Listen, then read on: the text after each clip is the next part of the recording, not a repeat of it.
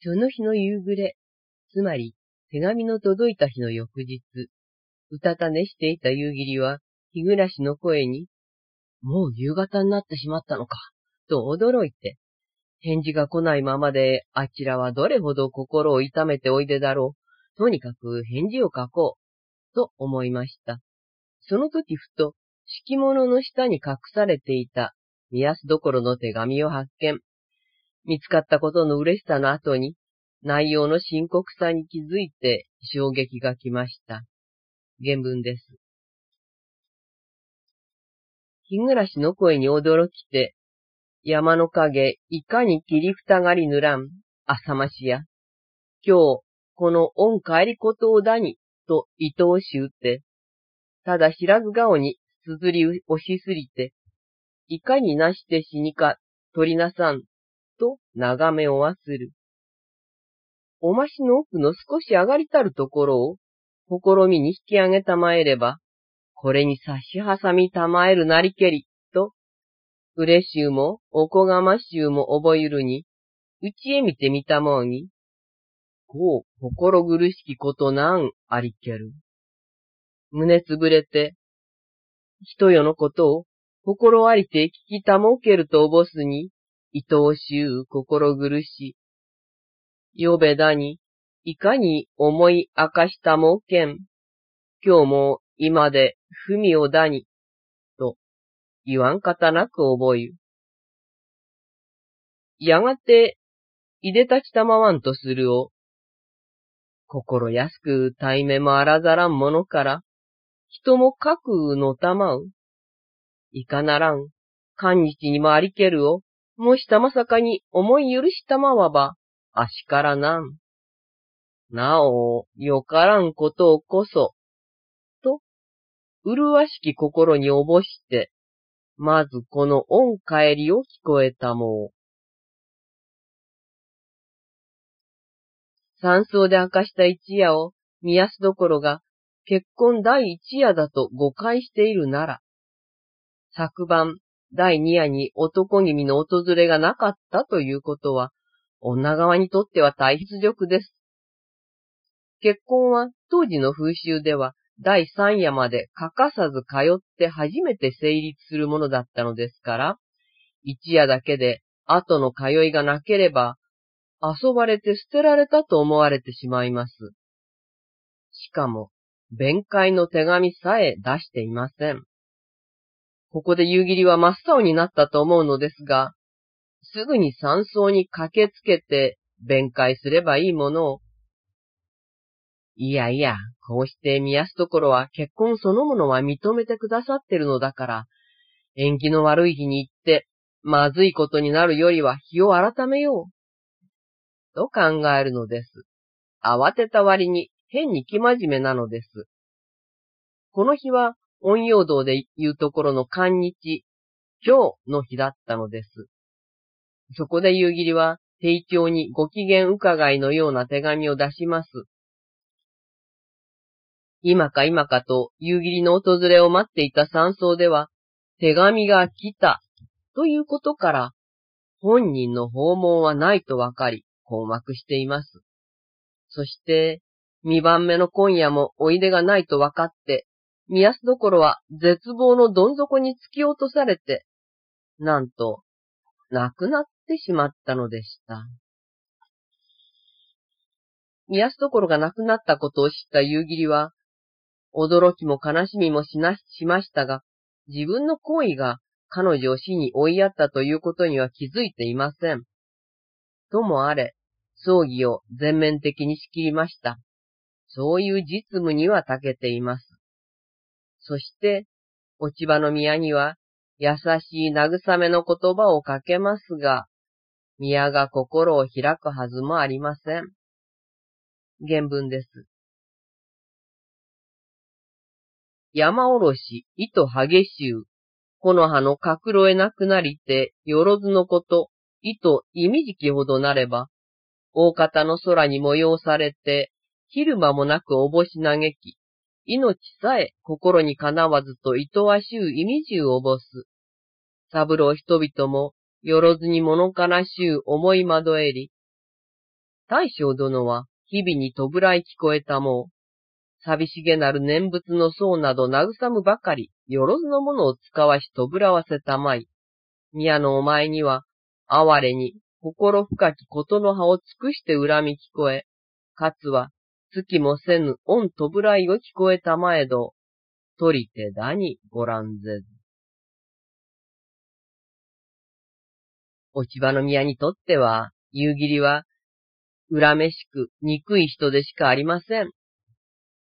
ただ、頼りない身となった彼女の周囲は、皆、夕霧に頼ろうとしています。お嬢様育ちの宮が一人抵抗しても、周囲は、夕霧を婿として迎えることとして動いて行きます。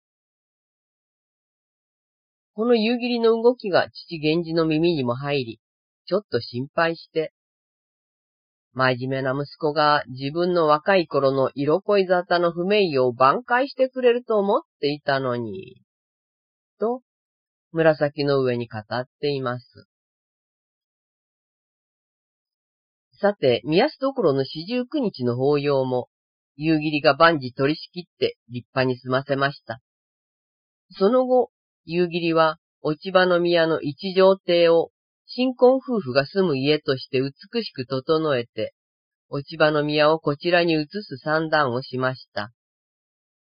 三条殿、つまり夕霧の家では、女房たちが、いつの間にあちらの方と結婚なさったのかしら、首をかしげたのでした。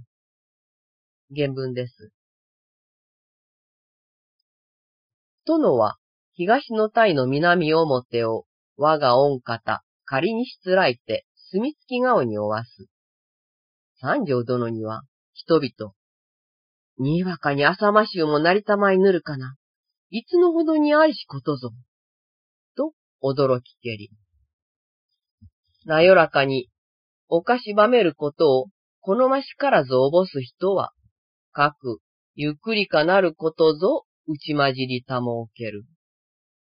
されど、年へにけることを、音もなく、景色も漏らさですぐ下も受けるなり、とのみ思いなして、かく、女の見心ゆるいたまわぬと思いやる人もなし。とてもこうても、宮の御ためにぞを愛おしげなる。こうして、落ち葉の宮の家に主人顔で居座り、